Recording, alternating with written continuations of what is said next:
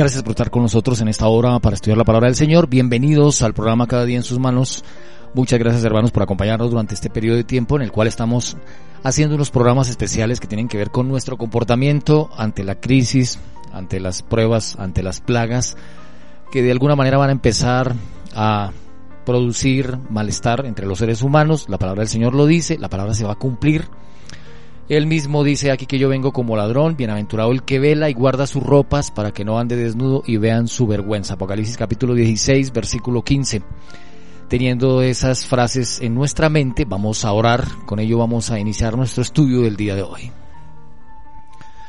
Bendito Padre que estás en los cielos, Señor, Dios, Padre de Abraham, de Isaac, de Israel, en esta hora vamos ante tu presencia para rogarte por favor que nos acompañes, que abras nuestro entendimiento, que abras nuestra mente a tu palabra. Te rogamos por favor que transforme nuestro corazón, que prepares nuestra vida, que nos lleves a, a profundizar, Señor, en nuestro deber de santificación. Tú has dicho en tu palabra que sin santidad nadie verá al Señor. Y por eso, Señor, nos preocupa nuestra condición, por eso venimos ante tu presencia, por eso te rogamos que obres en este momento sobre cada uno de los que reciben esta señal. Te rogamos para que bendigas por favor cada sitio donde este lugar donde esta mm, señal está llegando, cada palabra que llega a cada lugar. Eh, produzca fruto, Señor, para vida eterna. Abre nuestro corazón, abre nuestra mente, Señor, a tus palabras. Bendice a los jóvenes de nuestra iglesia, bendice a nuestras familias. Permite que cada uno de los que tiene una responsabilidad ante ti en esta hora también reciban de tu presencia, de tu unción.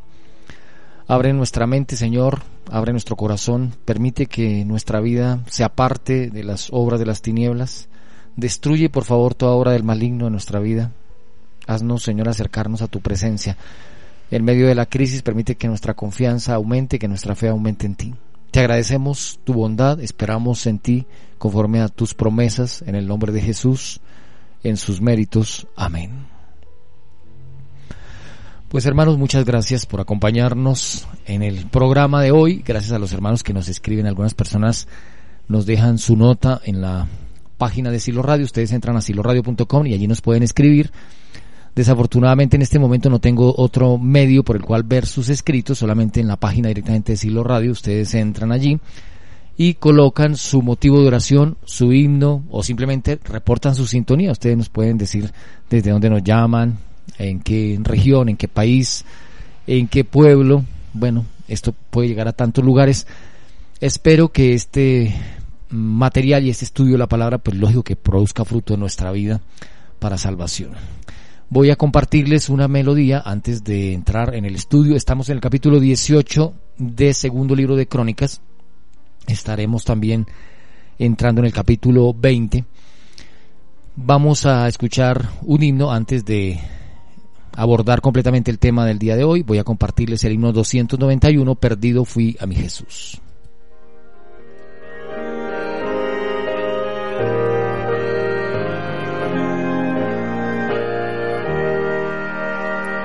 Perdido fui a mi Jesús, Él vio mi condición.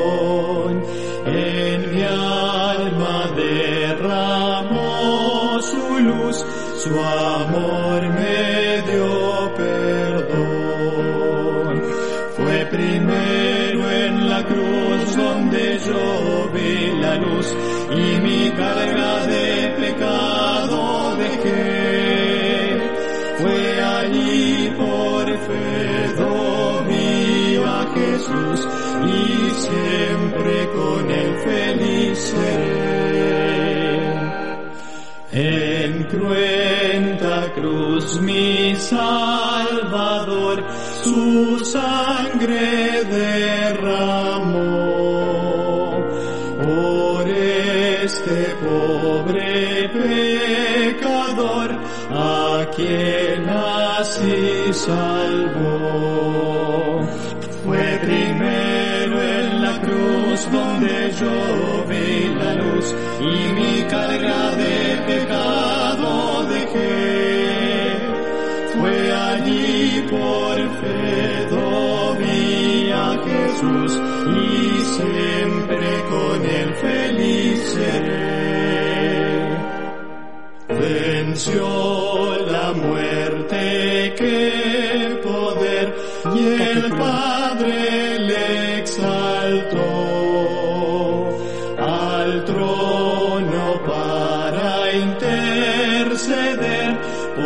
tales cual soy yo. Fue primero en la cruz donde yo vi la luz y mi carga de pecado dejé. Fue allí por fe lo vi a Jesús y siempre con él feliz seré.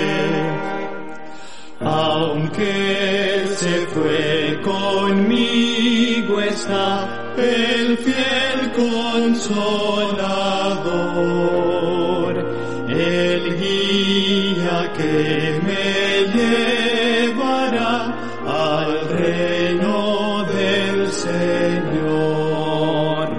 Fue primero en la cruz donde yo vi la luz y mi carga de pecado dejé.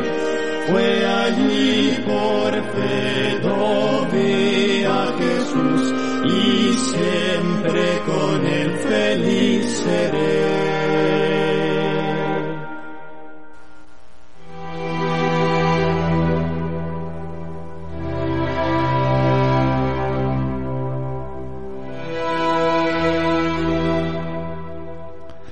Continuamos a esta hora con el estudio de la palabra del Señor. Estamos en el segundo libro de Crónicas. Vamos hoy con el capítulo 20. Voy a invitarle a usted a que tome su Biblia y que nos acompañe en el estudio de hoy, segundo libro de Crónicas, capítulo 20.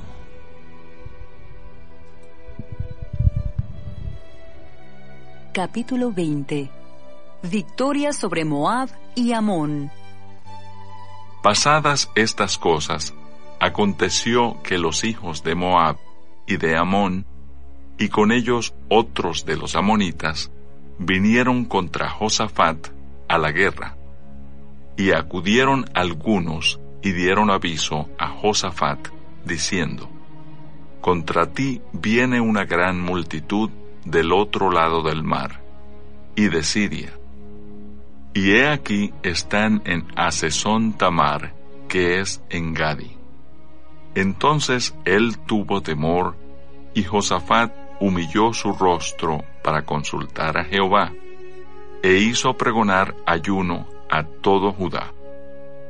Y se reunieron los de Judá para pedir socorro a Jehová, y también de todas las ciudades de Judá vinieron a pedir ayuda a Jehová.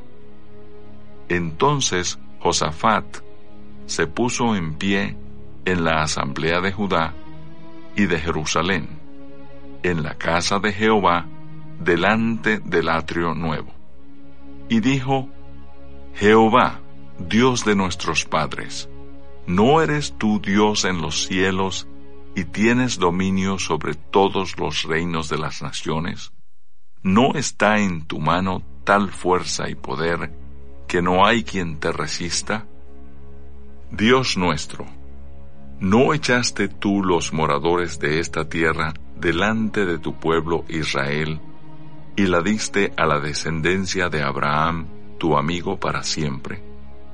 Y ellos han habitado en ella y te han edificado en ella santuario a tu nombre, diciendo, si mal viniere sobre nosotros, o espada de castigo, o pestilencia, o hambre, nos presentaremos delante de esta casa y delante de ti, porque tu nombre está en esta casa, y a causa de nuestras tribulaciones clamaremos a ti, y tú nos oirás y salvarás. Ahora, pues, he aquí los hijos de Amón y de Moab, y los del monte de Seir, a cuya tierra no quisiste que pasase Israel cuando venía de la tierra de Egipto, sino que se apartase de ellos y no los destruyese. He aquí, ellos nos dan el pago viniendo a arrojarnos de la heredad que tú nos diste en posesión. Oh Dios nuestro, ¿no los juzgarás tú? porque en nosotros no hay fuerza contra tan grande multitud que viene contra nosotros. No sabemos qué hacer, y a ti volvemos nuestros ojos. Y todo Judá estaba en pie delante de Jehová, con sus niños y sus mujeres y sus hijos. Y estaba allí Jaasiel, hijo de Zacarías, hijo de Benaía, hijo de Jehiel, hijo de Matanías, levita de los hijos de Asaf, sobre el cual vino el Espíritu de Jehová en medio de la reunión.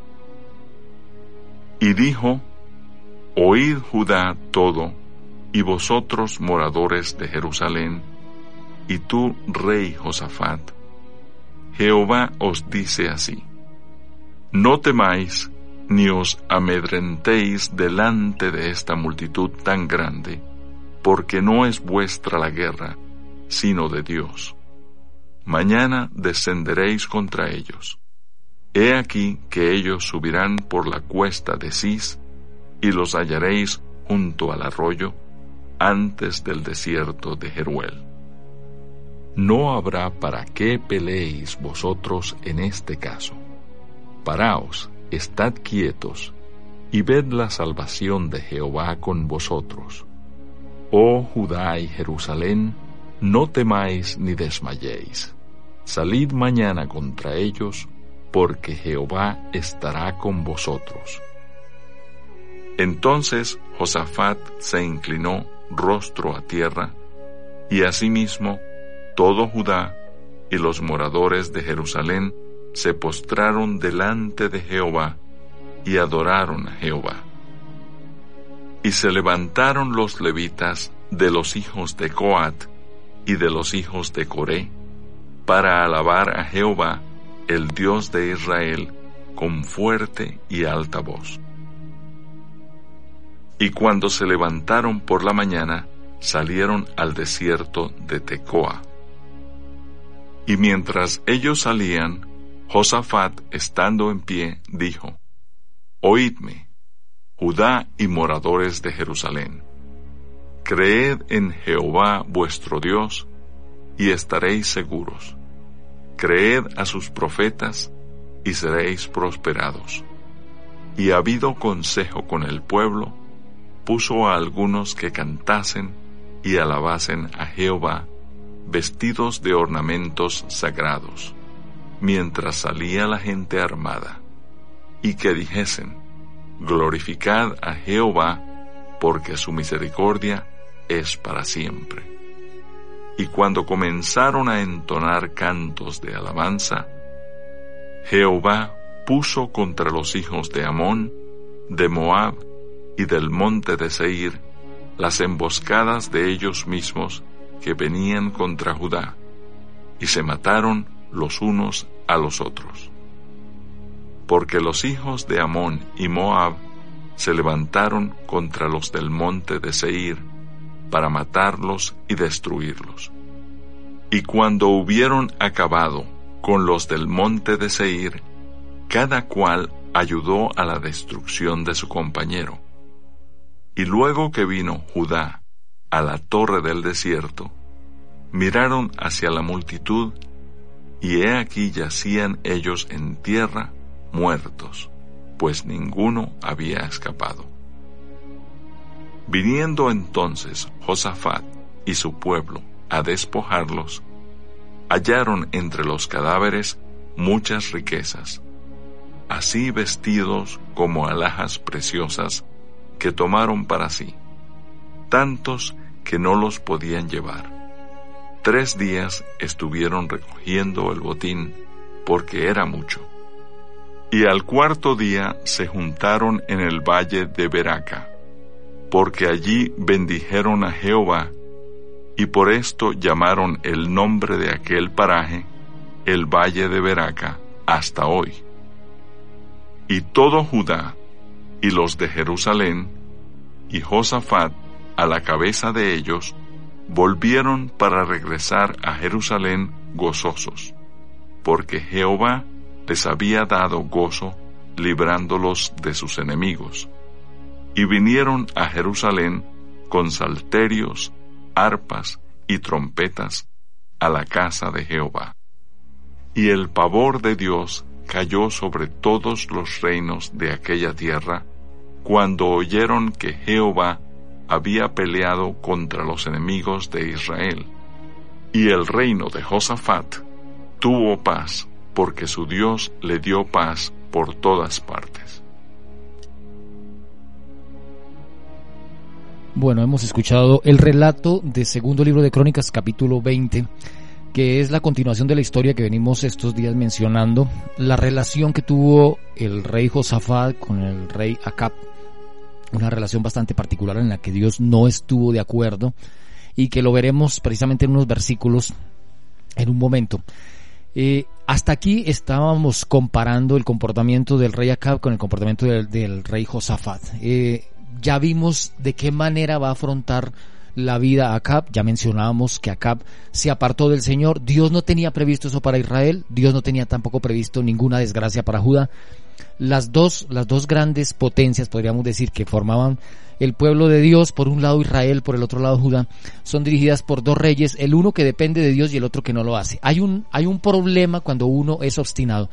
Estuvimos mencionando el final de la vida de Acab fue trágico, no porque Dios lo quisiera así, a pesar de que la profecía de Micaías es un tanto fuerte y uno dice que de repente el Señor pudiera desearle el mal acá, pero ya sabemos que el, el conglomerado de los versículos bíblicos nos llevan a pensar que el Señor solamente quiere que el impío se aparte de su mal camino, que no perezca, porque ese es el propósito del Señor, yo no quiero la muerte del impío, sino que el impío se vuelva de su mal camino. Ya dijimos, segunda Pedro capítulo 3, el Señor no retarda su promesa como algunos la tienen por tardanza, sino que es paciente para con nosotros, no queriendo que ninguno perezca, sino que todos procedan al arrepentimiento. Y en esos ninguno eh, está en la lista del Señor personas como acá, personas que deberían haber sido salvas. Ya dijimos que precisamente en el relato del primer libro de Reyes, capítulo 21, se mencionaba que el Señor anhelaba, deseaba, se puso alegre cuando Acab se arrepintió, cuando Acab se volvió de su mal camino, pero resulta que él volvió a sus andanzas, volvió al mismo eh, ritmo que traía en su vida antes de la prueba y por causa de eso, ya miramos en primer libro de Reyes capítulo 21, el versículo 29, donde Dios mismo dijo, no has visto cómo Acab se ha humillado delante de mí, pues por cuanto se ha humillado delante de mí, no traeré el mal en sus días. Y esa palabra del Señor se va otra vez a tierra por culpa del comportamiento de Acab. Es decir, algunos sostienen y algunos creen, confiesan que han sido predestinados por el Señor para perdición, pero eso es completamente falso. Uno, todos los seres humanos hemos sido predestinados con un solo propósito por el Señor para salvación. Predestinar es tener un propósito para un determinado elemento, para una persona. Ya hemos dicho, por ejemplo, que un bolígrafo está predestinado para escribir la, el teléfono celular suyo ha sido predestinado para que pueda comunicarse usted con las demás personas. Esa es la predestinación, pero usted ve si, si le quita la predestinación, es decir, el destino, eh, como su nombre lo indica, predestinación, o sea, se destina esto para tal cosa. Los seres humanos y el pueblo de Dios ha sido predestinado para salvación, pero depende de las decisiones que uno haga si daña esa predestinación que el Señor tiene para uno. En el caso de Acab, el Señor quería lo mejor. A pesar de lo hondo, a pesar de lo profundo que había caído en la vida, sin embargo, le estaba dando una oportunidad. En el capítulo 18 del segundo libro de Crónicas dijimos que había enviado al profeta Micaías y que el profeta Micaías le habló claramente y le dijo, usted no va a regresar de esta batalla. Acab se arreglaba la vida planeando, diciendo exactamente lo que dijimos ayer que no debe hacer un ser humano. Cuando planea, cuando dice vamos a comprar, vamos a ir, vamos a, a obrar de esta manera, voy a vender la finca, voy a comprar la casa, voy a, determinar cierto dinero para hacer esto o lo otro, porque resulta que nuestra vida, dice Santiago, es como una neblina. Nuestra vida se nos va así de fácil como la neblina. Cuando nos miramos al espejo y vemos cómo la vida se nos ha ido a nosotros, nos damos cuenta que la palabra de Dios no falla. Que lo que dice el Salmo 90 tiene toda la razón, que el Señor es eterno, que, mil años para el Señor son como una de las vigilias de la noche, mientras que nosotros somos como la flor del campo que crece, que florece, que se ve hermosa, pero que el otro día es cortada y echada al fuego. Sabiendo que nuestra vida es así, el Salmo 90 mismo nos dice lo siguiente, mire, el Salmo 90, ¿qué nos dice el Salmo 90? Que se fue escrito por Moisés. El Salmo 90 dice, Señor, enséñanos de tal modo a contar nuestros días que traigamos al corazón sabiduría, dice el Salmo 90, 12. Permite, Señor, que tengamos sabiduría sabiendo que nuestros días son tan cortos. Son muy cortos nuestros días. Y el tiempo que estamos aquí, el Señor los tiene previsto para que busquemos la salvación. Ese tiempo que pasamos aquí es la prueba para que aceptemos al Señor, para que busquemos de su presencia, y eso tenía que haberlo hecho acá. Pero cuando el profeta verdadero de Dios se enfrentó con 400 profetas falsos, que eso es lo que, lo que pasa en el segundo libro de Crónicas 18, el, rey prefiere darle credibilidad a los profetas falsos, a los 400 profetas falsos, 400 predicadores famosos, 400 profetas que están bien remunerados, son más importantes para la vida de Acab que un pobre profeta desconocido que se llama Micaías, que viene a, a, decirle, a declarar la palabra del Señor, pero el rey no le da credibilidad. Dice la Biblia, antes de ir al, completamente al capítulo 20, el rey de Israel, es decir, Acab, antes de irse para la guerra, dijo, segundo libro de Crónicas 18:25, tomad a Micaías y llevadlo a Amón, gobernador de la ciudad, y a Joás, hijo del rey, y decirle, el rey ha dicho esto, poned a este en la cárcel y sustentarle con pan de aflicción y agua de angustia. ¿Qué sacó, qué sacó Micaías con decirle la verdad al rey? ¿Logró la conversión del rey? Eso, eso nos hace acordar cuando Pablo le predicó a uno de los gobernadores y dice que apenas le habló de la, de la, del, juicio, le habló de la abstinencia, le habló de las leyes, de los preceptos, dice que el rey se espantó. Y, y hoy día muchos se espantan. Cuando, cuando escuchan personas que les hablan positivamente se sienten muy felices, de que les hablen de prosperidad, de bienestar, de salud, de que la prueba pasa, de que vamos a seguir en la misma tónica que vamos. Pero cuando alguien dice esto no se va a mejorar, la Biblia dice que esto va a empeorar, la Biblia dice que vamos a entrar en un tiempo de angustia. Daniel capítulo 12 dice que será tiempo de angustia como nunca fue sobre la tierra. Apocalipsis capítulo 7 dice que los vientos están para soltarse sobre la tierra. Luego el resto del Apocalipsis me dice que las siete postreras plagas vendrán sobre la humanidad. Entonces, cuando alguien escucha eso, dice, no, a mí no me gusta esa predicación de ustedes. Porque me trae eso sobre, a mí no me gusta. El mismo rey acá dice es que siempre que este Micaías viene a predicar, solo me predica cosas malas, parece un ave de mal agüero. Es terrible la predicación de él, me, congestiona el alma, me hace sentir tan mal. Y resulta que esa es la labor del Espíritu de Dios. Ya dijimos en el programa anterior que el, Espíritu de Dios es el único que nos convence a nosotros de pecado. Nadie más nos puede convencer de pecado. Y a veces para, para poder el Señor salvarnos tiene que incomodarnos, tiene que tocar nuestra conciencia, tiene que hacernos sentir miserables. Y no porque el Señor sienta placer en hacernos sentir miserables. Precisamente el mensaje a la iglesia de la Odisea dice eso. Tú dices, yo soy rico, me he enriquecido, de ninguna cosa tengo necesidad, dice Apocalipsis capítulo 3, y no sabes que eres un desventurado, miserable, pobre, ciego y desnudo. Y entonces uno dice, pero Señor, ¿por qué nos trata así? Miserable, pobre, ciego y desnudo. El grande pecado de la iglesia del último tiempo, el grande pecado del pueblo de Dios del último tiempo es que es una iglesia autoengañada, es una iglesia que piensa que tiene poder de Dios, que piensa que tiene unción de Dios y resulta que no tiene nada. ¿Y sabe por qué no tiene nada? Porque no tiene a Cristo en el corazón de cada individuo de esa iglesia del último tiempo. Y alguien dirá, pero ¿cómo así que Cristo no está en la iglesia, hermano? ¿Cómo va a decir semejante cosa? Si el que Cristo anda entre los, entre los candeleros, entre, los, eh, entre las luces, como Apocalipsis 1 lo dice. No, Señor. En Apocalipsis capítulo 3 el Señor dice que está a la puerta y está llamando. Si alguno oye mi voz y abre la puerta, ¿eso qué quiere decir? Si el Señor está en la puerta y está llamando es porque no está dentro. Y el Señor en particular dice, es ese mensaje, los mensajes de las iglesias, Apocalipsis capítulo 2 y 3, van para los ángeles de las iglesias, para los líderes de las iglesias, para los que tienen la responsabilidad de predicar la palabra. ¿Qué problema cuando quien tiene la responsabilidad de predicar la palabra, los líderes, los ángeles de las iglesias, que son los líderes, no tienen a Cristo en el corazón, porque si no tenemos a Cristo en el corazón, entonces, ¿de qué vamos a llenarle a las personas el corazón? ¿Cómo puede uno dar esperanza cuando no hay esperanza en su propia vida? ¿Cómo puede uno hablar de Cristo cuando Cristo no está en la propia vida? Uno no puede dar de lo que no tiene. Si alguien viene a mí a pedirme una moneda y no tengo ni una moneda, ¿cómo le puedo dar dinero si es que no tengo ni siquiera una moneda? Y el Señor dice, para que esta iglesia del último tiempo, los ángeles de las iglesias del último tiempo tengan que darle a la gente obligatoriamente tienen que estar llenos. Y por eso el Señor viene y dice, si alguno oye mi voz, inclusive el Señor no dice, si la iglesia entera oye mi voz, si, si los 20 millones de adventistas en el mundo oyen mi voz, no, está diciendo si alguno oye mi voz, quiere decir que casi nadie oye la voz del Señor. Preferimos escuchar las palabras de consuelo que brindan los demás, leemos la escritura, los, los papeles, las revistas, los libros que a alguien eh, se le ocurrió escribir como consejos psicológicos o consejos sociales, pero nos hemos olvidado de la escritura, es necesario regresar a la palabra. Siempre que el pueblo de Dios ha regresado a la palabra, cuando el pueblo de Dios regresa a la palabra hay un relevamiento fuerte.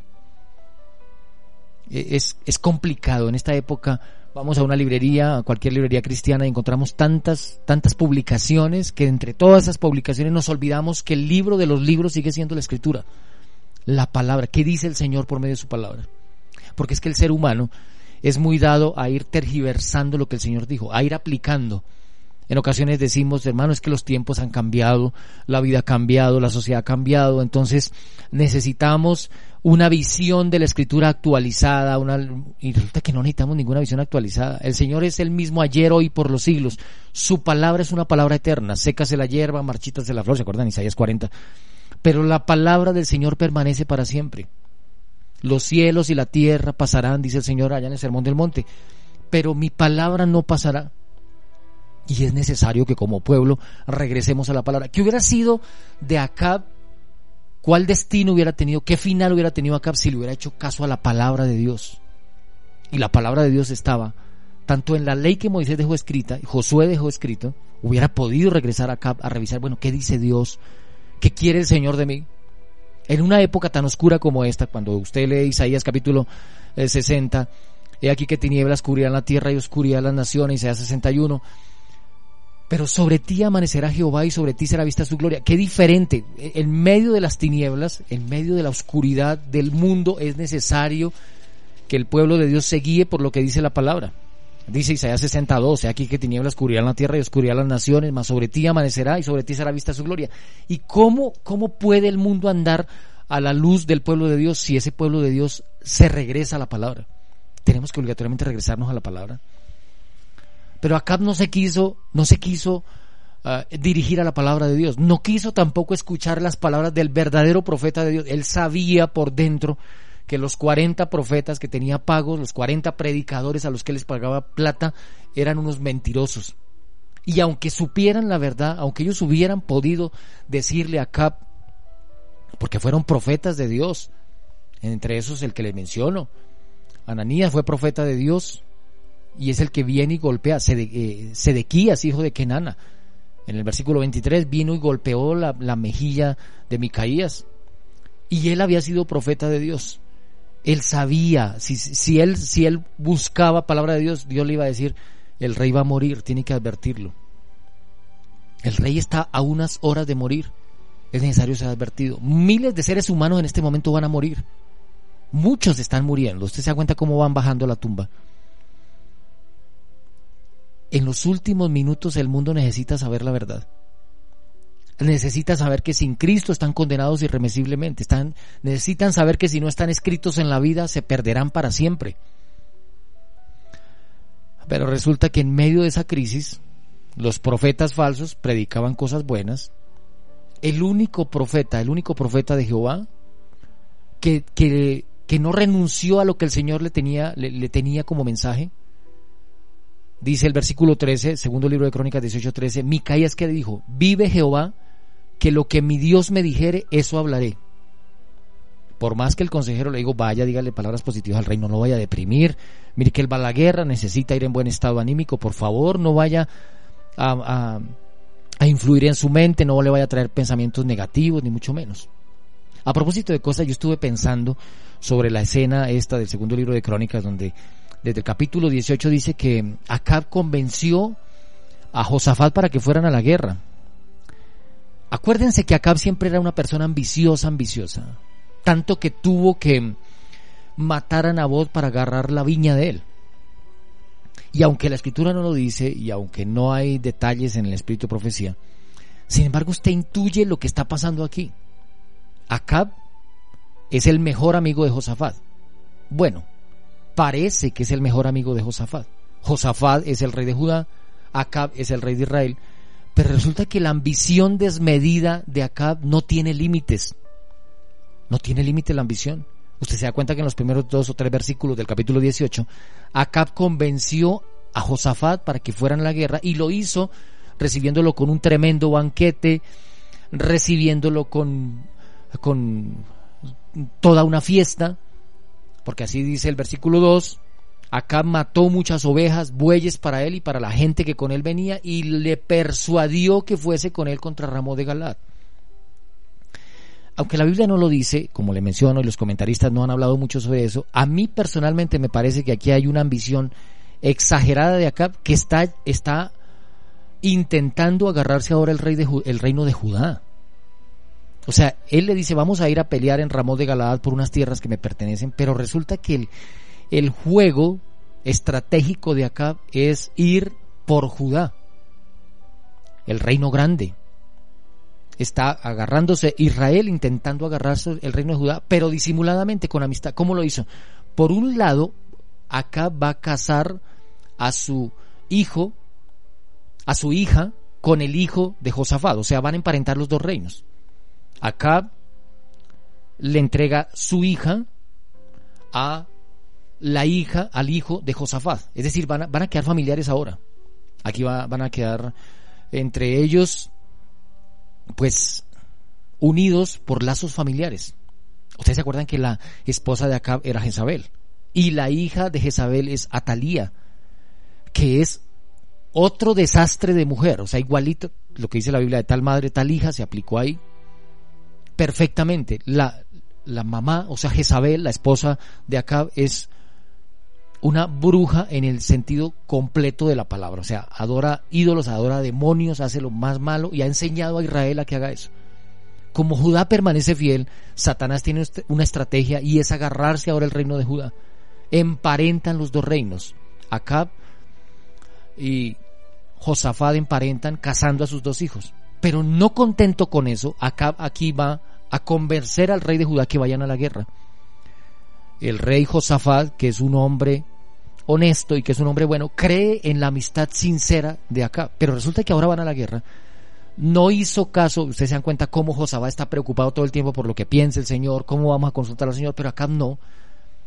Y Acab se va a la guerra a pesar de las palabras que hace un momento le dijo Micaía, lo único que ordena es que a Micaía lo metan en la cárcel, lleven a, a Micaías a la cárcel y ténganlo allí sin comida.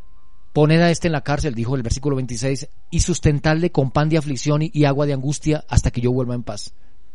Pero Micaías antes de que se vaya el rey le dice, si tú volvieres en paz, Jehová no ha hablado por mí, dijo además, oíd pueblos todos. Subieron pues el rey de Israel y Josafat, rey de Judá, a Ramón de Galat, se fueron a la guerra. Pero ustedes miren lo que hace acá ahora en el versículo 29, segundo libro de Crónicas 18-29. Dijo el rey de Israel a Josafat, yo me disfrazaré para entrar en la batalla, pero tú viste de tus ropas reales. Mire, mire la estrategia. Ya sabe eh, acá que el profeta le acaba de decir que Dios dijo que Israel se va a quedar sin rey. Ah, entonces Acab dice, bueno, el, Dios ha, dicho que yo me voy a morir aquí, pues vamos a tratar de cambiar la situación. Yo no voy a ir con mi ropa de rey. En cambio, si se llevó a Josafat y a él sí le deja que se deje la ropa de rey.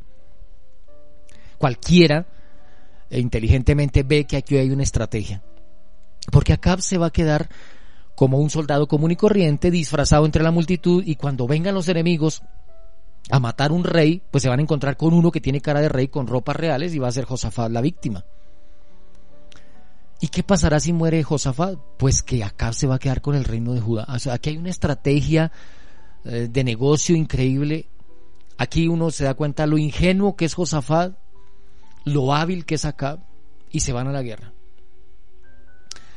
Dice el versículo 29, y dijo el rey de Israel a Josafat, yo me disfrazaré para entrar en la batalla, pero tú vístete tus ropas reales, y se disfrazó el rey de Israel y entró en la batalla. Y había, había el rey de Siria mandado a los capitanes de los carros que tenía consigo diciendo, no peleéis con chico ni grande, sino solo con el rey de Israel. O sea, vayan solo por el rey de Israel. Aquí hay una orden. Alguien tiene que morir y ese que tiene que morir no es los soldados, no son los capitanes, no son los generales, vaya y maten al rey de Israel.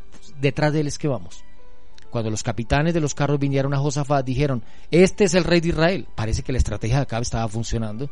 Se va a morir Josafat. Y le rodearon para pelear. Mas Josafat clamó, oró, suplicó y Jehová lo ayudó y los apartó Dios de él, dice el versículo 31. O sea, mire usted cómo la estrategia del diablo es el, el, varón de Dios, el rey de Dios que está llevando a Judá a, a, buscar de Dios, porque esa sí fue la preocupación todo el tiempo de Josafat. Por poco y muere aquí por una asociación maligna. Por eso es que el Señor no estaba de acuerdo con eso. Y por eso es que el Señor no está de acuerdo con las amistades, los negocios y las uniones entre hijos de Dios e hijos de las tinieblas, porque por lo general el enemigo utiliza eso para acabar con el Hijo de Dios. En esas condiciones dice que vinieron, él suplicó al Señor, elevó su oración al Señor y le dijo, Señor, ayúdame, mire, miren la condición que estaba él inocente, Josafat inocente, y el Señor le, le libró. Versículo 32, vinieron pues los capitanes de los carros que no eran que no era el rey, vieron eso los, los otros capitanes y desistieron de acosarle, se dieron cuenta que él no era el rey. Y entonces, ¿qué pasa, hermano? ¿Alguien puede huir de la justicia del Señor? Acuérdense que aquí se acabó el tiempo de gracia para Acab. Cuando Acab despreció a Micaías, se acabó el tiempo de gracia. Cuando Acab rechazó la voz del Espíritu, se acabó el tiempo de gracia. Ya les he mencionado que en este momento el Espíritu de Dios está por ser retirado de la tierra, que el tiempo de gracia para nosotros es muy corto. Ya les he mencionado que estamos empezando a pasar por un tiempo que la profecía menciona como el tiempo previo de angustia, el tiempo de angustia previo. ¿Qué es el tiempo de angustia previo? Es un tiempo, eh, como su nombre lo, lo, indica, terrible para la humanidad, que, que está, está empezando a ocurrir, pero que es previo al verdadero tiempo de angustia final.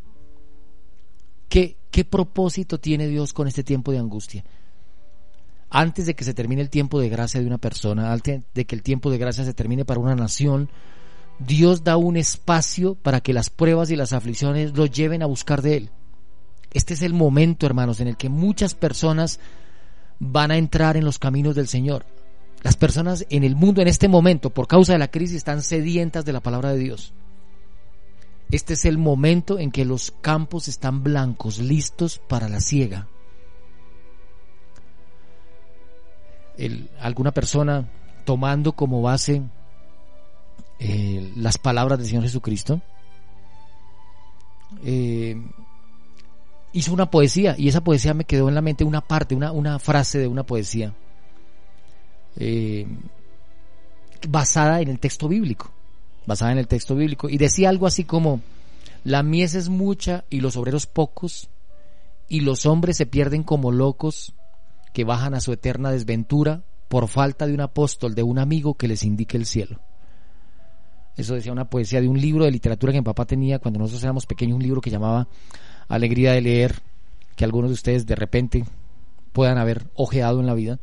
Decía así, la mies es mucha y los obreros pocos, y los hombres se pierden como locos que bajan a la eterna desventura por falta de un apóstol, de un amigo que les indique el cielo.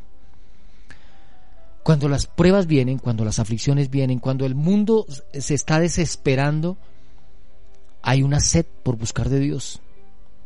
En el corazón de los seres humanos hay, sed de buscar de Dios. Ya les dije que un programa que casi nadie ve aquí en Colombia, que se llama El Minuto de Dios, la gente cambia el canal, Resulta que ahora tiene un rating de más de 10, que es, les dije, es un rating tan alto como el de los partidos de la selección Colombia. Y uno dice, ¿y qué quiere decir eso? Pues quiere decir que la gente quiere escuchar palabra de Dios. Quiere decir que en este momento la gente quiere escuchar una, una palabra para su salvación. ¿Y eso es porque sí? No, eso es fruto del trabajo que el Espíritu de Dios está haciendo todavía sobre la tierra. ¿Cómo sabemos cuándo se termina el tiempo de gracia? Nosotros sabemos que el tiempo de gracia va a terminar. ¿Cómo sabemos que el tiempo de gracia se terminó? El día que nadie quiera arrepentirse, el día que nadie quiera buscar de Dios, el día que usted haga un llamado y no le respondan, ya uno sabe que esto se está terminando completamente. Pero ahora no. Estamos en el tiempo de angustia previo. Ese periodo, dice el libro Preparación para la crisis final, página 105. Ese periodo se caracteriza por guerras, terremotos, pestilencias, falsos profetas, inmoralidad creciente, señales astronómicas, temor, y desfallecimiento general y la predicación del Evangelio en todo el mundo. Y va a terminar en el momento en que se emite el decreto de Apocalipsis 22.11, o en las palabras, es decir, cuando, se, cuando el Señor dice, el que es injusto sea injusto todavía, ahí va a terminarse el tiempo de gracia. Ese tiempo de angustia previo se une con el tiempo de angustia propiamente dicho.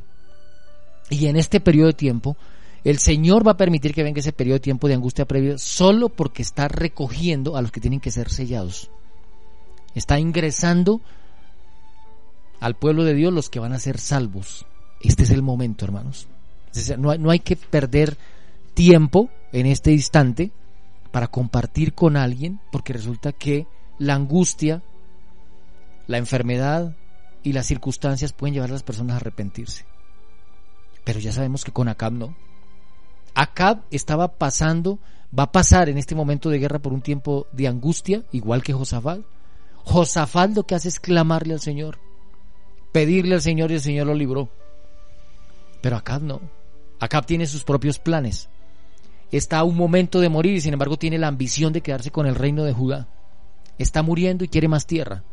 Hay muchos seres humanos que aún en su momento de muerte todavía anhelan más riquezas, todavía anhelan que las empresas crezcan. Pasa aquí en Colombia con unas personas multimillonarias que, como decía el presidente del Salvador en estos días, necesitarían dos o tres vidas para gastarse en todo lo que tienen, porque una sola vida no les alcanza para, para comerse en todo lo que han conseguido en la vida.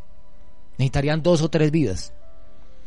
Y sin embargo, siendo ya personas mayores, siendo personas eh, ya muy cercanas a la tumba, sin embargo quieren más y quieren más riqueza y quieren más entradas y quieren más eh, posesiones. Eso le está pasando acá. Mire usted lo, lo, diferente. Aquí en un momento acabamos de pasar por el episodio en que Josafat está al borde de la muerte. ¿Y qué pasa cuando Josafat está al borde de la muerte? Dice, lo rodearon para pelear, mas Josafat clamó y Jehová lo ayudó y los apartó Dios de él. Bueno, entonces alguien pudiera decir, entonces Acab se salió con la suya. Acab se salió y no se cumplió la profecía que dijo Elías con él. No. Dice el versículo 33 más disparando uno el arco a la aventura. O sea, alguien se tropezó por ahí, va con el arco, con las flechas, se tropezó, soltó una flecha y la flecha se fue casualmente e hirió al rey de Israel entre la juntura y el coselete. O sea, por la costura de la armadura, por ahí se metió la flecha. Él entonces dijo al cochero, vuelve las riendas y sácame del campo porque estoy mal herido. Y arreció la batalla aquel día, por lo que estuvo el rey de Israel en pie en el carro, enfrente de los sirios hasta la tarde, y murió al ponerse el sol. Y se cumplió la profecía. Y se cumplió la profecía de Elías. Murió el rey Acab, tal como lo profetizó Elías. Eh, esta historia que estoy mencionando está también en el primer libro de Reyes capítulo 22, desde el 1 hasta el 40. Primer libro de Reyes, vamos a revisar un poco primer libro de Reyes 22 porque puede encontrar usted quizás un detalle allí que no, que no aparece. Eh, bueno, igual dice el versículo 40, durmió Acab con sus padres y reinó en su lugar Ocosías, su hijo. Mire usted lo que dice el versículo 37, este era el detalle que necesitaba encontrar. Murió pues el rey y fue traído a Samaria y sepultaron al rey en Samaria y lavaron el carro en el estanque de Samaria, y los perros lamieron su sangre, y también las rameras se lavaban allí, conforme a la palabra que Jehová había hablado por medio de Elías. Se cumplió. Se cumplió la palabra. Dios no tenía, a pesar de que el Señor dio profecía por medio de Elías, Dios no tenía previsto, o Dios no quería, no hizo no hizo el Señor eh, empeño, no se empeñó el Señor en que Acab muriera de esa manera, porque ya le habíamos leído que Acab se había arrepentido, que el Señor dijo, yo no traeré el mal en sus días. Ah, uno no, no puede de ninguna manera abordar el concepto de que Dios se siente feliz cuando el impío perece, cuando el impío muere lejos de Dios. Uno puede imaginarse que en el corazón de Dios hay una amargura como la amargura que le ocurrió al rey David cuando su hijo Absalón murió. Ustedes se acuerdan lo que pasó. El, el hijo del rey David se levantó contra él, Absalón, murió, intentó el mismo hijo matar al padre, Y sin embargo, cuando a David le trajeron la noticia de que su hijo Absalón había muerto, él rasgó su vestidura y lloraba y decía, hijo mío Absalón, hijo mío Absalón, ¿quién diera porque yo hubiera sido el que hubiera muerto y no tú? Y esa amargura en el corazón de David con su propio hijo es el malestar que el Señor siente cada vez que intenta salvar a un ser humano y ese ser humano desprecia el llamamiento. Por eso, por eso uno no puede rechazar la voz de Dios. Alguna vez leí una matutina del pastor Morris Benden, una semana entera de la matutina que se llamaba Es difícil perderse. ¿Y sabe por qué es difícil perderse? Porque el Señor hará todo lo posible por salvarle a usted. Le ha enviado amigos, le ha enviado a su propia familia, ha hablado por boca de un, ministro, ha hablado por boca de un pastor, ha hablado por boca de un predicador, ha tratado quizás usted de oír del mensaje y sin embargo el mensaje lo ha escuchado en la radio, lo ha escuchado en la televisión, va por la calle y se encuentra con un tratado que le habla de buscar al Señor. El, Señor ha hecho todo lo posible por salvarlo. Y sobre todo, el mismo David dice, ¿quién diera que yo hubiera sido el que hubiera muerto en lugar tuyo, hijo mío, Absalón? Y esa, fue una amargura terrible para, para David cuando su hijo murió. Pero en el caso de Dios, el Señor, dice que envió a su Hijo Jesucristo. Y las palabras de David, ¿quién diera que yo hubiera muerto por ti, hijo mío? Sí las tuvo Cristo, porque Él sí murió por, por usted que me escucha en este momento. O sea, ¿qué más le falta hacer al Señor para convencerle a usted de buscar los caminos del Señor? ¿Qué, ¿Qué, más le falta? ¿Qué más puede hacer si ya hizo hasta lo último, entregándose en la cruz para morir, para derramar su sangre, para limpiarle la vida? ¿Qué más puedo hacer? ¿Qué más le puedo entregar? Bueno, Acab despreció el llamamiento. Eso es lo que nosotros no debemos hacer. O sea, aquí hay ejemplos bíblicos. Hay ejemplos bíblicos para salvación y para condenación. Y un ejemplo para no tomar en la vida es el de Acab. El de que prefirió escuchar a los profetas, que prefirió escuchar su propia voz, que que creyó que el camino que estaba tomando era derecho, hay camino que al hombre le parece derecho, pero su fin es camino de muerte. Ya ustedes se acuerdan lo que está escrito en el libro de Proverbios, la sentencia que aparece en el libro de Proverbios declara lo que le ocurre a cada ser humano cuando coloca sus propios conceptos, su propia visión de la vida por encima del propósito de las leyes y los mandamientos del Señor. Proverbios capítulo 1 dice, lo siguiente, voy a, leer Proverbios 1.25. Proverbios 1.24, por cuanto llamé y no quisisteis oír. Extendí mi mano y no hubo quien atendiese, sino que desechasteis todo consejo mío y mi reprensión no quisisteis. También yo me reiré en vuestra calamidad. O sea, lo digo por lo siguiente, hermanos, tenemos que aplicarlo a todos los ámbitos de la vida. Y en este momento en particular, muchas personas quieren que Dios les escuche, muchas personas están orando para que Dios los oiga. Muchas personas están rezando. A mí me llega invitación de parte de algunos amigos que tengo para que rece. Bueno, nosotros no rezamos, nosotros oramos. Pero dice, sino que desechaste todo consejo mío y mi represión no quisiste oír, también yo me reiré en vuestra calamidad. Es una palabra dura que coloca el escritor, hablando en términos humanos, que el Señor simplemente no va a escuchar. Me burlaré cuando os viniere lo que teméis, cuando viniere como una destrucción lo que teméis. Y vuestra calamidad llegare como un torbellino, cuando sobre vosotros viniera tribulación y angustia, entonces me llamarán y no responderé, me buscarán de mañana y no me hallarán. Eso dice Proverbios 1.28. Y uno dice, Señor, ¿por qué hace eso? ¿Por qué le suplicamos? ¿Por qué le pedimos? ¿Por qué le oramos y no nos oye? ¿A dónde fue, Señor? ¿Por qué nos dejó abandonados? Dice el versículo 29, por cuanto aborrecieron la sabiduría y no escogieron el temor de Jehová. Es decir, en el momento en que los seres humanos desprecian la santa ley de Dios, en el momento en que los seres humanos desprecian la palabra de Dios, ellos también son despreciados cuando eleven sus oraciones al Señor. El Señor no los va a oír. ¿Por qué no me oye el Señor? Porque yo desprecié su palabra. ¿Por qué no me oye el Señor cuando le clamo, cuando le suplico que obre sobre mi vida? Porque yo desprecié su consejo. Porque la palabra me lo decía, yo prefería andar por mis caminos. Por cuanto aborrecieron la sabiduría y no escogieron el temor de Jehová, ni quisieron mi consejo, y, menospreciaron toda reprensión mía, dice el versículo 30.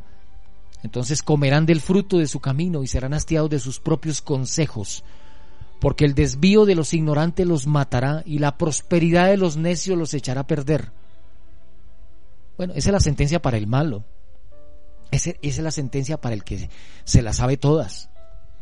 Esa es la sentencia para el que prefiere escuchar palabras de consuelo en el mundo, palabras que no son de Dios. Esa es la sentencia para el que prefirió escuchar a los profetas que no eran de Dios. Pero para el, para el justo, para el que oye al Señor, el Señor sabe que es lo único que espera hoy. Que pongamos el oído para escucharlo. Que le abramos el corazón. Cuando, cuando Apocalipsis dice aquí yo estoy a la puerta y llamo, si alguno oye mi voz, si alguno oye mi voz. Hoy el Señor está llamando no solo al mundo, está llamando también a la iglesia. Si alguno oye mi voz. ¿Y qué pasa si uno escucha al Señor? ¿Qué pasa si cierra los oídos para oír tanto consejo humano, tanta palabrería humana? Hoy hay, hoy hay mucha palabrería. Demasiada palabrería. Hay, hay mucho ruido. Todos hablan, todos opinan. Hay personas que prefieren oír al periodista, prefieren oír el noticiero, prefieren oír al científico, pero no quieren oír la palabra de Dios. Y sabe que dice el Señor en Proverbios 1.33, más el que me oyere, si por lo menos hay uno, ¿no? Como decía Apocalipsis, yo estoy a la puerta y llamo si alguno oye mi voz y abre la puerta. Proverbios 1.33, más el que me oyere, habitará confiadamente Mire hermano, en esta época, con esta crisis, con todo este problema, con toda esta enfermedad sobre la tierra, con Satanás paseándose por la tierra como amo y señor, porque él, lo único que hace es matar, hurtar, destruir. Recuerdo un programa que hizo un periodista de los días en que hubo matanza allá en Sudáfrica, que hubo matanza en, no, en, en África sí, pero pero en, uno de los países, Ruanda, ya me acordé, no es Sudáfrica, sino Ruanda, cuando hubo las matanzas en Ruanda, entonces es un programa que se llama, que estaba en, los noticieros, que se llamaba Cuando el diablo paseó sobre la tierra. Se llamaba esa serie de, de un periodista aquí en Colombia, que es famoso, Spirri, y mm, así se hace llamar y hizo esa serie de programas de las matanzas tan horribles en Ruanda. Ya murieron muchos hermanos de nuestra iglesia, muchísimos hermanos de nuestra iglesia. Una guerra entre tribus, entre etnias. Dice, el mismo periodista decía que era como si el diablo hubiera poseído a los seres humanos allí para que se, se mataran unos a otros. Las matanzas horribles y casi todos murieron eh, a machetazos, una, una cosa espantosa y horrible en un solo lugar colocaban dos mil, tres mil muertos en, una fosa común. Se estaba paseando el diablo sobre la tierra ya.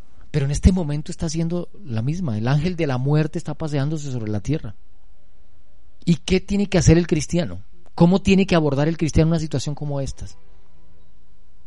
Dice el versículo 33, Proverbios 1.33, más el que me oyere, si usted escucha la voz en este momento del Señor y hace lo que Él quiere para su vida, si le abre la puerta de su corazón, dice el versículo 33, usted habitará confiadamente y vivirá tranquilo sin temor del mal. Por favor, coloque esa promesa en su vida. Proverbios 1.33, más el que me oyere habitará confiadamente y vivirá tranquilo sin temor del mal. No solamente palabras positivas, no es solamente que usted no le tiene miedo al virus, no es solamente que no le dé miedo porque no le tiene que dar miedo, no, es que el temor se aleja de aquellos quienes escuchan al Señor. El que me oyere habitará confiadamente. Y entonces si en este momento yo no estoy confiado y me siento incómodo y estoy desesperado, entonces quiere decir que tengo que escuchar más la voz del Señor. Obligatoriamente me toca escuchar más su palabra. El que me oyere habitará confiadamente y vivirá tranquilo sin temor del mal. Hoy más que nunca, hermano, necesitamos decirle al Señor lo que dijo Samuel. Habla, Señor, que tu siervo escucha. Háblame, Señor, yo quiero oír tu palabra. Este es un momento en que necesitamos palabra de Dios, no palabra de seres humanos. Muchos ahora están diciendo cantidad de palabras en internet y hacen videos y hacen conferencias de motivación y le dicen a la gente que hay que esperar y que esto va a cambiar, pero no solamente se trata de palabras positivas, este es un momento para afinar nuestro oído y empezar a escuchar la voz de Dios. Señor, ¿qué me quieres decir? Esto, esta es una alarma, es un es, es que sonó la campana para que el pueblo de Dios se despierte de su somnolencia.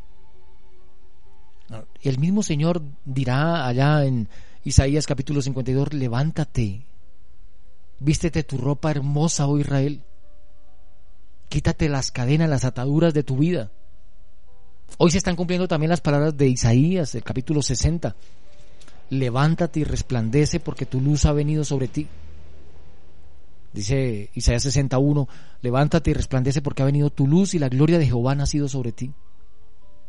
Al comienzo de este estudio dijimos que íbamos a hablar de la forma como, como afrontó las vicisitudes de la vida Josafat, un, un rey que se puso en las manos de Dios. Mire, aquí se murió acá, ya dijimos el capítulo 18, ya sabemos qué pasó con él. Pero ¿cómo va a enfrentar las pruebas de la vida ahora Josafat?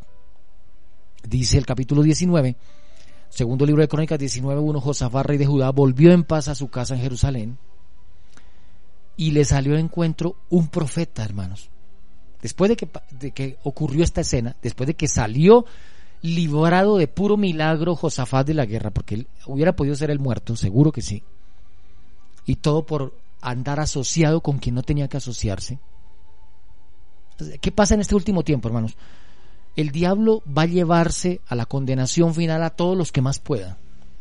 El diablo se comporta de una manera similar a lo que hacían los pilotos japoneses en la Segunda Guerra Mundial, después que era afectado su avión, después de que no, tenían posibilidad de salvarse, ubicaban el sitio donde más daño pudieran hacer y hacia allá dirigían su avión, un sitio poblado, un centro comercial, una estación de gasolina, donde fuera, y caía el avión para hacer el mayor daño posible.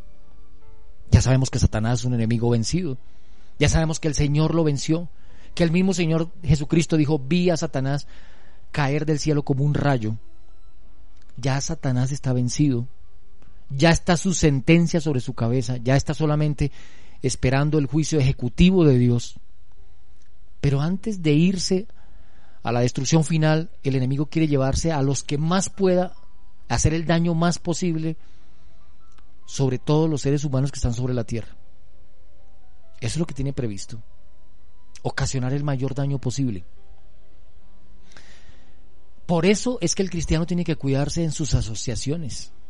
Por eso más que nunca hoy los cristianos deberían cuidar de sus amistades, de las personas que influyen sobre su mente.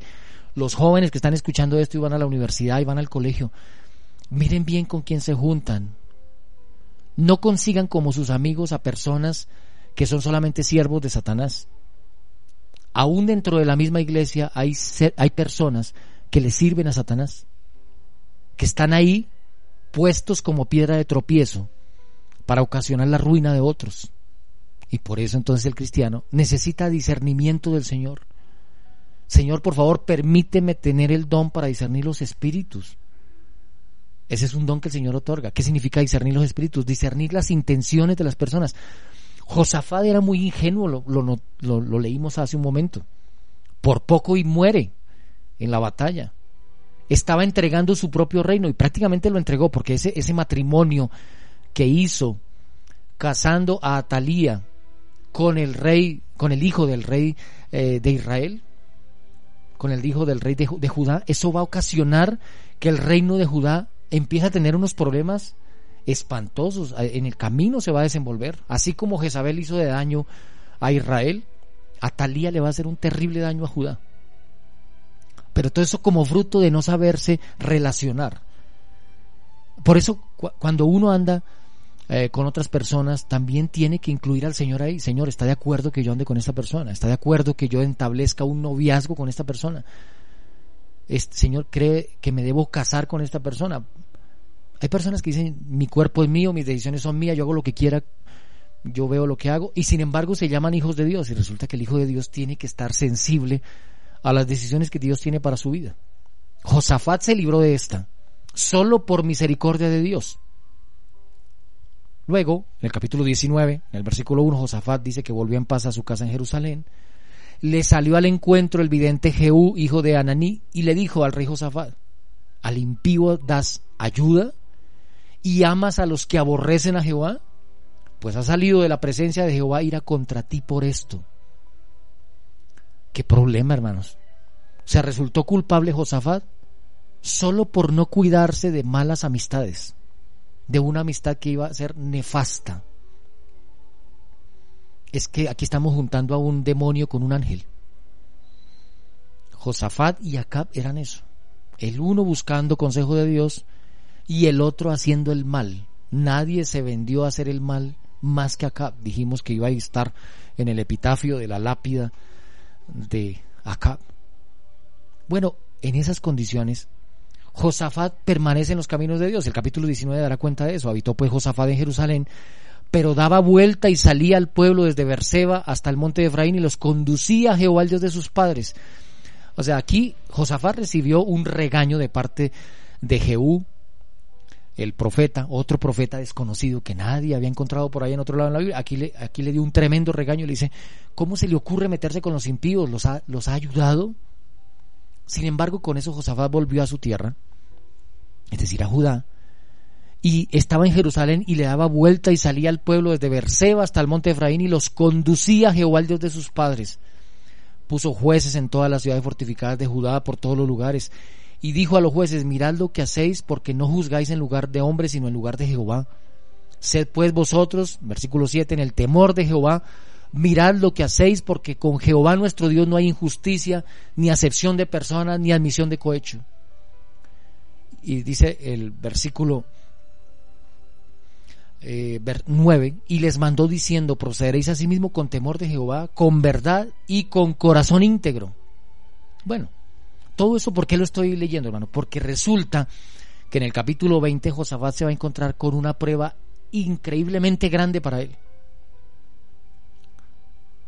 Mire que no se trata de consagrarse uno cuando la prueba vino. No se trata de buscar uno al Señor cuando el, el, carro en el que va, el vehículo en el que va, el automóvil en el que va, va por el rodadero rumbo al precipicio.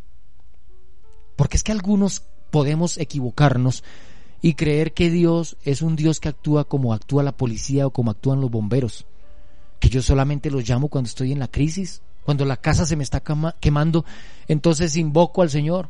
Cuando la enfermedad me toca la casa y veo que hay alguno enfermo a punto de morir, entonces ahí sí me consagro y busco al Señor con todo el corazón. No, no se trata de eso. Dios conoce a los que son fieles, porque los ojos del Señor están sobre los justos, ya lo dijimos, Primera de Pedro capítulo 3, y sus oídos atentos a sus oraciones. ¿Y quiénes son los justos? Los justos son los que se consagran cuando vino la crisis, los justos son los que buscan al Señor solo cuando la enfermedad los está tocando. No, los justos buscan al Señor en todo tiempo y lo colocan en el primer lugar de la vida. Hoy el Señor le está llamando a usted para que sea justo. ¿Y sabe cómo una persona se vuelve justa? Andando con la persona justicia, que es el Señor Jesucristo. El Señor en Juan capítulo 15 dice, yo soy la vid, vosotros los pámpanos. Ustedes no pueden llevar fruto por sí mismos, dirá ya en San Juan capítulo 15. Acuérdense que separados de mí, nada pueden hacer. Y hoy el Señor nos está instando como iglesia.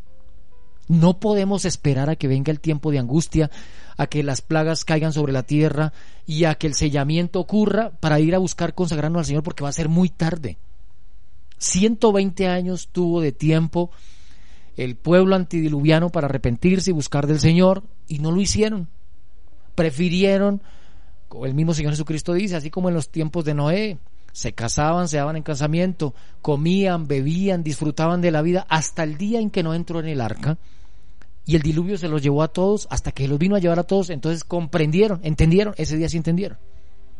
Ah, ese día sí se les abrió la mente pero el Señor nos dice a nosotros que no podemos dejar para el último momento, porque puede ser que en el último momento, cuando vamos a buscar al Señor, el Señor abre la puerta y dice, no los conozco, apartados de mí, obradores de maldad.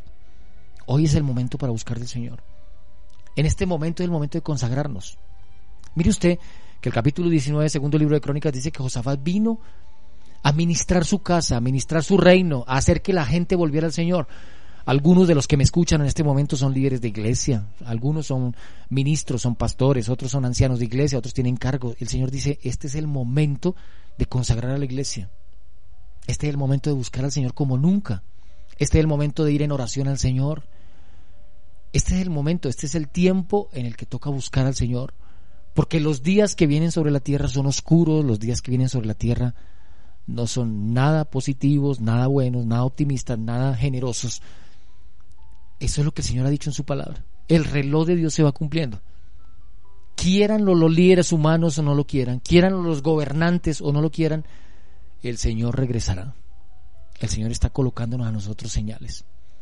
Al comienzo de este programa les dije que íbamos a hablar del capítulo 20 de Crónicas, no alcanzamos a hablar del capítulo 20 de Crónicas, pero estamos preparando todo. Josafat se está preparando. Él no lo sabe. No crea, hermano, que es perdido cuando usted lee la escritura. Algunos jóvenes con desprecio se reúnen a veces a hacer el culto familiar, pero no crea que eso es perdido, hermano. Esa semilla tiene que ser sembrada en ese corazón de ese muchacho, de ese joven. Y aunque no tengamos cosecha todavía, la cosecha se va a presentar a su tiempo. Todo papá tiene la obligación de sembrar la semilla del Evangelio en sus hijos. Que crezca la semilla, que produzca fruto, eso es obra de Dios, no de nosotros. Pero ahora este es el momento de consagrar nuestras familias.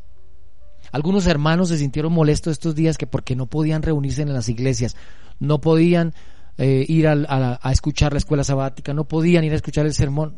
Pues hermanos, Dios sabe por qué hace sus cosas. Y esto que se está presentando no debe ser desperdiciado. Algunos con buena intención eh, hacen programas distritales, eh, locales, pero lo más importante en este momento es fortalecernos como familia. ¿Qué está pasando con nuestras familias? Acuérdense que el Señor siempre tuvo proyectos especiales y hizo y cumplió misiones especiales, no un individuo, sino toda una familia. Cuando el Señor llamó a Moisés, lo llamó con todo la familia, y estuvo involucrado su papá, su mamá, a todos los tenemos en mente. La mamá de Moisés, la hermana de Moisés, el hermano de Moisés, todos estuvieron involucrados en, en la liberación del pueblo de Dios de Egipto. El Señor llamó una familia. Noé y toda su familia entren al arca y fueron salvos. ¿Y sabe por qué? Porque se cumple la palabra del Señor. Cree en el Señor Jesucristo y serás salvo tú y toda tu casa. A Raab, el Señor salvó a Raab. ¿Y cómo la salvó? Con todos los que estaban dentro de su casa. Y el Señor quiere eso con nosotros hoy. El fin está a las puertas. El Señor no quiere que vayamos como individuos solitarios. El Señor quiere que nos presentemos, ojalá como familias. Que preparemos nuestro corazón. A veces algunos quisieran ir a hacer la obra misionera al África, ir a hacer la obra misionera al otro lado del mundo. Este es el momento de hacerlo con los que están en nuestra propia casa. No se desgaste. Algunos, pero hermanos, que yo me siento incómodo, tengo que salir. Eh, aproveche a los de su propia casa en este momento. Predique la palabra en su propia casa. Vayan a la escritura en su propia casa, mediten en la mañana y en la tarde. El altar familiar, ¿será que no? ¿Cuántas veces no dirigimos palabra en las congregaciones de que era necesario levantar el altar de Dios en nuestras casas? Dice la Biblia que cuando Dios le respondió la oración a Elías después de tres años y medio de sequía, Dice que Elías fue y restauró el altar de Jehová que estaba destruido. Y levantó ese altar que estaba olvidado y, abandonado y destruido. Y ese día que, que, Elías levantó el altar de Jehová que estaba destruido y derrumbado, Dios contestó la oración. Hoy el Señor necesita que los altares familiares vuelvan a levantarse. Es necesario levantar el altar familiar. En la mañana, en la tarde, participando en nuestras propias familias. Porque podemos repetir la historia de Abraham, podemos repetir la historia de Noé, podemos repetir la historia de Raab. Qué bueno que nosotros fuéramos como que nos ocurriera lo que le pasó a Raab y que todos en su casa fueran salvos. Qué triste la historia de Lot. La historia de Lot, una historia en la que el altar de Jehová no se pudo levantar completo y en la que su familia se perdió. Ojalá Dios permita que este sea un momento para acercarnos al Señor. No se nos olvide. Dejo en sus mentes Proverbios capítulo 1, el texto que leímos hace un momento, para que tengamos confianza en el Señor. Más el que me oyere, la familia que oyere al Señor, el hermano que oyere al Señor en este momento, más el que me oyere habitará confiadamente y vivirá tranquilo, sin temor del mal. Esa es una palabra del Señor para nosotros hoy. Proverbios 1.33. Vamos a concluir nuestro estudio, vamos a orar. Espero que el Señor les pueda bendecir a cada uno. Bendito Padre que estás en los cielos, te agradecemos por tu palabra. Te agradecemos porque sabemos que tus promesas son ciertas, Señor. Permítenos en esta hora escuchar tu voz, Señor. No se trata de tener confianza en sí misma, no se trata de simplemente tener un pensamiento positivo. Tú dices claramente, el que me oyere habitará confiadamente. Queremos oírte, Señor. Queremos oír tu palabra en, nuestros oídos, en nuestras familias, en nuestras casas. Permite que podamos restaurar el altar de nuestras propias familias que quizás está destruido. Los afanes diarios, los afanes de la vida, las correrías hacia el estudio, hacia el trabajo, no nos han permitido elevar un altar hacia ti. Pero este es un momento, Señor, en el que tú quieres que nuestro altar sea levantado nuevamente. Permite, Señor, que nuestras familias sean fortalecidas, que tu Espíritu nos visite. Te invitamos, Señor, a que visites cada hogar, cada lugar donde tu nombre es invocado, Señor. Obra sobre nosotros para redención, para salvación. Prepara nuestro corazón para tu venida, Señor. Tú quieres que como pueblo logremos reunir un pueblo dispuesto para recibirte. Por eso obra, Señor, sobre estas familias, sobre estos hogares, sobre estos líderes, sobre los que están atentos a tu palabra. Te ruego bendición en este momento por los hermanos que a la distancia nos han acompañado. Te ruego de tu presencia que acompañe, Señor, al hermano Luis Lumaña y a su casa, al hermano Henry de Jesús, al pastor Joel Galvis, a Brian Narváez, a Esperanza, a Andrea Piedraita a cada uno de los que te buscan con el corazón, Señor. Tú los conoces con nombre propio. Bendice a la hermana Azucena, bendice a, la, a su familia, al grupo, a su iglesia. Santifica, Señor, en cada lugar donde tu nombre es invocado en este momento. Entra, Señor, en nuestras familias, destruye toda obra del enemigo. No permitas que Satanás salga con la suya de derrumbar nuestras propias casas, derrumbar nuestra propia familia y traernos dolor y aflicción. Ayúdanos a acercarnos ahora que puede ser hallado. Alabamos tu nombre, esperamos en ti, Señor. Quedamos en tu presencia. Quizás no tenemos por nosotros mismos deseos ni fuerzas para levantar tu altar en nuestras casas, pero tú puedes obrar en nosotros tanto el querer como el hacer, Señor. Tú lo has dicho en tu palabra.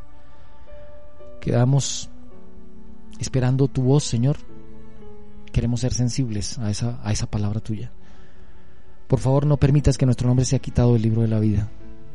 Y permítenos permanecer fieles hasta el día en que tú regreses por segunda vez. En el nombre de Jesús, en sus méritos. Amén.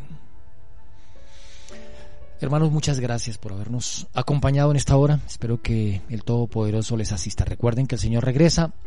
Mi nombre es Jorge Aponte. Gracias por acompañarme en este estudio de la palabra del Señor el WhatsApp 315-815-4308, en Facebook Jorge Aponte SRB, por allí se suben algunos de los materiales, y algunos de los audios, algunos de los que hemos colocado estos días al aire, están en la página cada día en sus manos.com, allí puede usted acceder y escucharlos o compartirlos nuevamente si alguien lo necesita.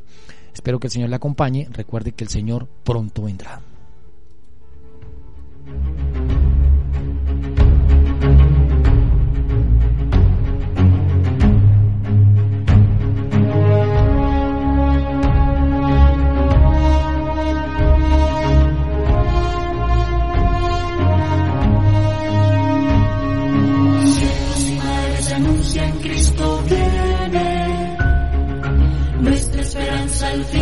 Consumará. Pronto vendrá, pronto vendrá, pronto vendrá. Qué glorioso encuentro.